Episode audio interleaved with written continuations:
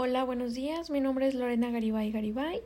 Estoy cursando el noveno cuatrimestre en la UNID, en la Universidad Interamericana para el Desarrollo, donde estamos cursando la materia de justicia penal. Les voy a hablar un poco sobre las salidas alternas al proceso penal, que son las SAP. Eh, este es un proceso penal, es una solución de buena fe para tratar de reasarcir el daño causado a una persona. En la nueva justicia penal no todo es cárcel.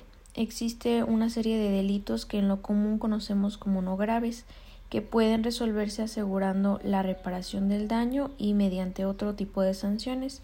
Se les conoce como las salidas alternas al proceso penal. En delitos como violación y homicidio no aplican las salidas alternas a un conflicto. Contamos con dos salidas alternas que sería una la suspensión condicional del procedimiento. Esta es donde se realiza un acuerdo entre el fiscal y el imputado.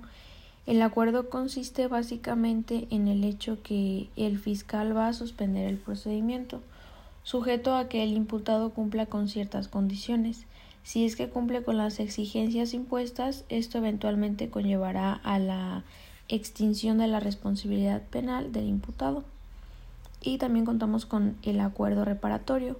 Este se realiza entre la víctima y el imputado. Es un acuerdo básicamente.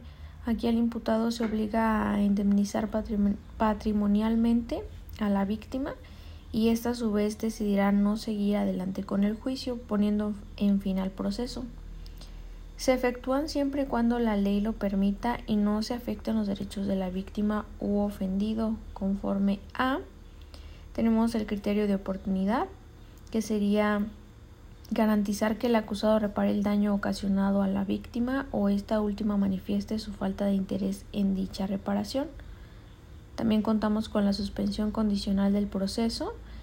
La persona que por primera vez cometa un delito no grave podrá solicitar al juez de control se suspende el juicio a cambio de aceptar su culpa comprometerse a indemnizar por el daño causado y asumir las condiciones que el juez le imponga.